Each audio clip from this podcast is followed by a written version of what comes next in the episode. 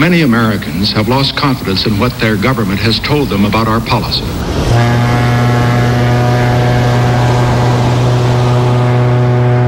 To the great white father and all his people, we, the Native Americans, reclaim the land known as Alcatraz Island in the name of all American Indians by right of discovery.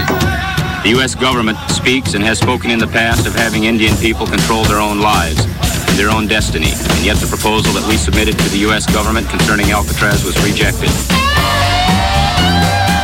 We feel this claim is just and proper, and that this land should rightfully be granted to us for as long as the river shall run and the sun shall shine.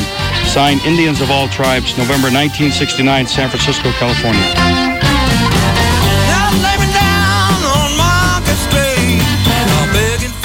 Tout frais sur ce mois de novembre américain 1969 alors que la baie de San Francisco et ses vagues portent l'écho du discours de Nixon sur la guerre du Vietnam.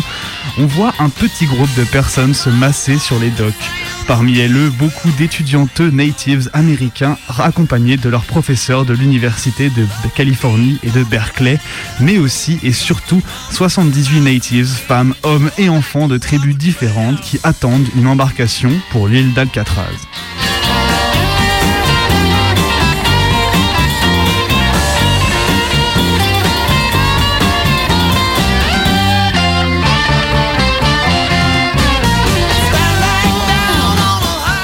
L'ancienne prison fédérale, récupérée par le département de la justice en 1933 pour faire face à l'augmentation des peines liées à la prohibition, est fermée quelques années plus tôt par Robert Kennedy en 63 en raison de coûts de gestion très élevés.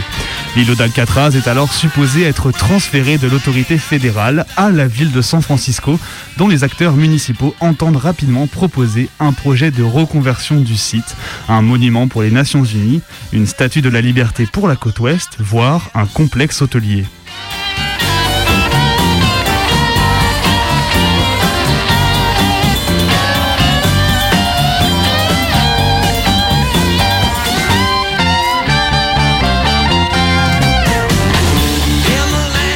À la lecture des journaux annonçant la fermeture du centre pénitentiaire, Belva Cotier, Richard Mackenzie et Rosebud Sioux, deux travailleurs sociaux de la baie, se rappellent le traité de Fort Laramie de 1868 qui stipulait que toute terre fédérale inutilisée tombait sous le coup d'un droit de découverte et revenait donc aux tribus Sioux qui avaient co-signé le traité. Le 8 mai 64, les trois compagnons, avec à leur côté un certain nombre d'étudianteux natives ou descendants natives, manifestent sur l'île quelques heures de manière spectaculaire en proposant à l'État fédéral de leur racheter le terrain au même prix que les colons avaient proposé pour l'île de Manhattan, à savoir une vingtaine de dollars. Yale quitte ensuite l'île face aux menaces d'être traduit en justice pour crime. Mais ce n'est que la première partie de notre histoire.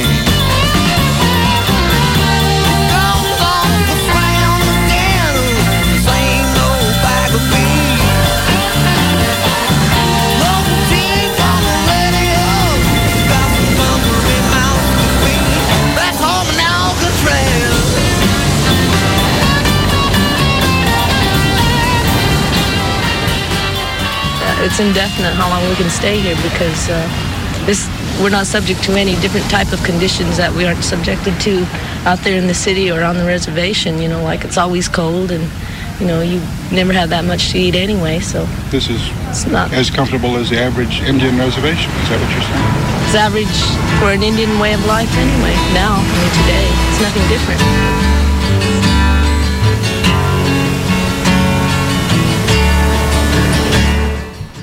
Nous pensons que cette île que vous appelez Alcatraz est idéale pour recevoir une réserve indienne telle que les Blancs la conçoivent.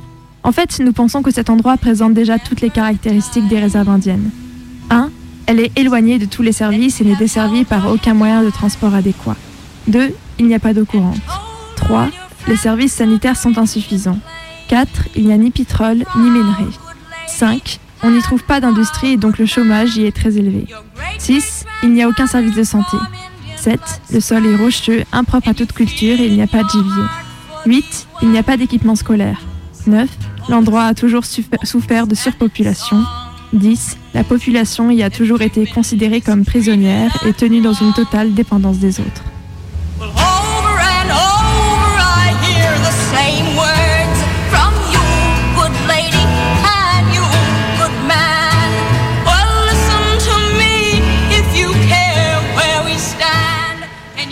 Le groupe, de le groupe de 78 personnes qui s'apprêtent à embarquer pour l'îlot au milieu de la baie de San Francisco n'est en effet pas là pour rien. Yale compte occuper l'ancienne prison durablement afin de médiatiser la souffrance des natives partout aux États-Unis. Alors que la politique d'assimilation appelée Indian Termination Policy fragilise grandement la communauté indienne en abrogeant tous les traités préalablement signés avec les natives, le centre culturel amérindien de San Francisco lieu de rassemblement éminent des natives qui vivent hors des réserves, disparaît sous le coup d'un incendie en octobre 69. C'est l'événement qui allume l'étincelle parmi la communauté de la baie pour passer à l'action de manière immédiate afin de réclamer plus d'espace communautaire. Celle-ci est catalysée par le collectif United Council of the Bay Area Indian Community pour réclamer l'usage des bâtiments vacants de la prison afin de mettre en place un nouveau centre culturel native.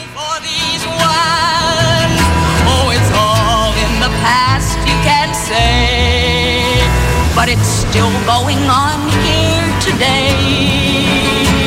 The government now wants the Iroquois land, that of the Seneca and the Cheyenne. It's here and it's now, you must help us, dear man, now that the buffalo's gone. We came to San Francisco and we just made inquiries about uh, how to get to the island. It was a wonderful feeling when we arrived. Got off the boat and we were all there together as a united group. We were going to make a stand and liberate the island, and we were doing it in behalf of our people.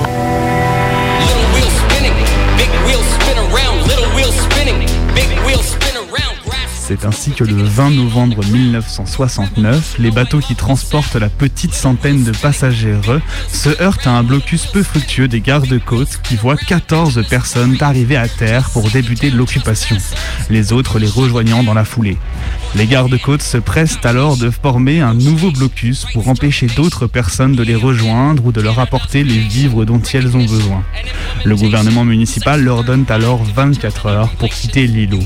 Le leader du groupe, désormais connu sous le nom d'Indians of All Tribes, Richard Hawks, laisse alors un message téléphonique au département de la sécurité de la municipalité de San Francisco.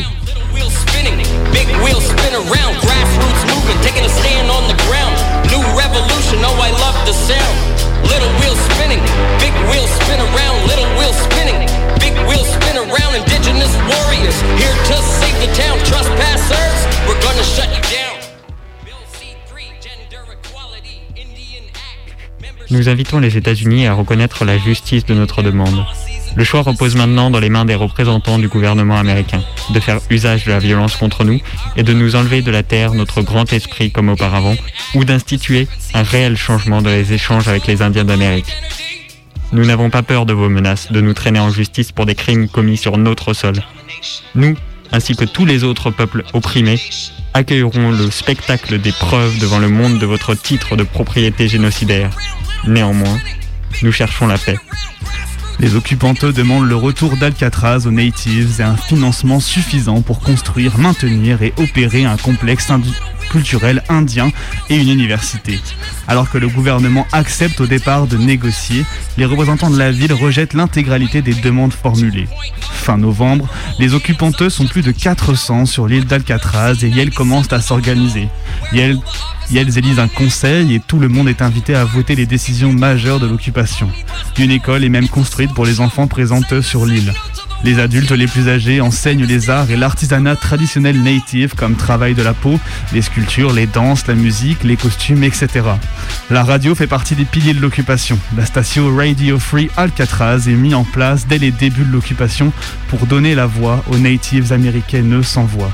La première émission est diffusée le 22 décembre 69 en direct depuis les anciens quartiers centraux de la prison sous la direction de John Trudell. Avec du matos emprunté ou donné ici ou là, le programme est diffusé par le réseau Pacifica qui diffuse alors sur les ondes de Berkeley, Los Angeles et New York tous les soirs de la semaine à 19h15. La diffusion de l'action leur permet d'acquérir de forts soutiens dans le milieu de l'entertainment. Des personnalités comme Jane Fonda, Marlon Brando, montrent leur solidarité avec les occupantes et le groupe Creedence Clearwater Revival fait des donations à la cause.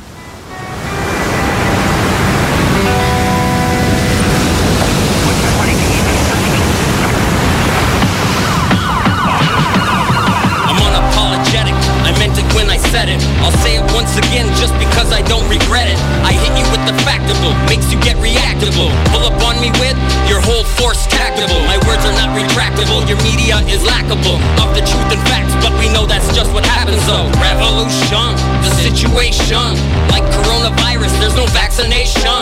Your racism, police defund, power to the people, yeah, that's what we want. I know that you can see me through the scope of your gun. East coast to west coast, the war's begun.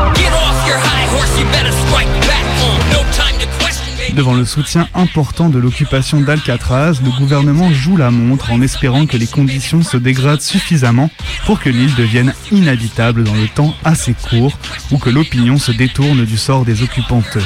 Alors que les négociations continuent en passant de la municipalité à l'État fédéral qui refuse toute concession des deux côtés, les natives font savoir qu'elles désirent rester sur l'île. À partir du mois d'avril et mai 70, le gouvernement coupe l'électricité et les communications téléphoniques de l'île et resserre les blocus en empêchant les vivres d'atteindre les occupantes. En juin 70, un incendie provoque la destruction de plusieurs quartiers de l'ancienne prison ainsi que le phare. Le manque d'électricité met à mal le phare et les signaux de détresse en cas de brume.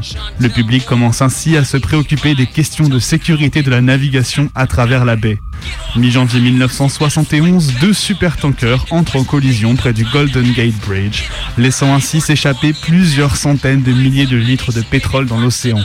Avec un soutien de plus en plus mince, les conditions de vie sur l'île se dégradent en l'absence d'électricité, d'eau fraîche et de nourriture. Finalement, après 19 mois d'occupation, le 11 juin 71, une large équipe de marshals, de forces spéciales, de gardes-côtes et d'agents du FBI évacue les 15 dernières personnes qui occupent Alcatraz. We know that $24 in trade goods for these 16 acres is more than was paid when Manhattan Island was sold. New Brunswick has launched a coroner's inquest into the death of Chantel Moore. The Indigenous woman was shot and killed by police in New Brunswick who were asked to check in on her well-being. En dépit de sa fin compliquée, l'occupation d'Alcatraz eut un effet direct sur la politique fédérale indienne, comme le note en 71 un occupant au Los Angeles, Los Angeles Times. Alcatraz a unifié les Indiens une deuxième fois. Un autre, le but de l'occupation d'Alcatraz était de débuter un mouvement indien et d'appeler l'opinion sur les problèmes indiens. Ça a servi ce but.